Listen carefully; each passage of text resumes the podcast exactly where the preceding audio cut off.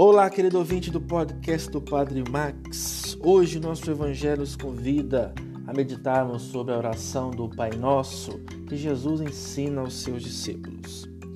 De extraordinária importância na vida do cristão é este capítulo da oração.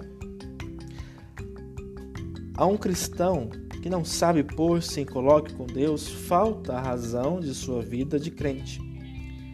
Por outro lado, um homem que está longe de Deus, por força de obstinação no mal, não está em condições de orar.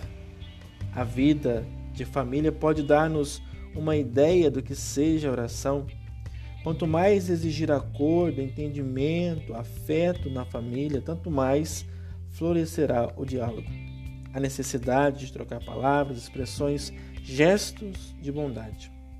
Inversamente, quanto mais houver ruptura, desacordo, rancor, menos se falará, até se fugirá da companhia e se irá para fora o mais possível.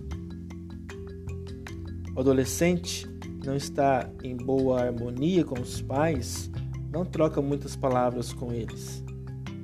Fala apenas quando tem necessidade de alguma coisa. Quem não aprendeu a amar a Deus não sente necessidade de dialogar com Ele. Quem tem de Deus um falso conceito, ou não conhece outra forma de prece que não seja pedir, ou acredita satisfazer os seus deveres recitando fórmulas, está muito longe ainda de orar.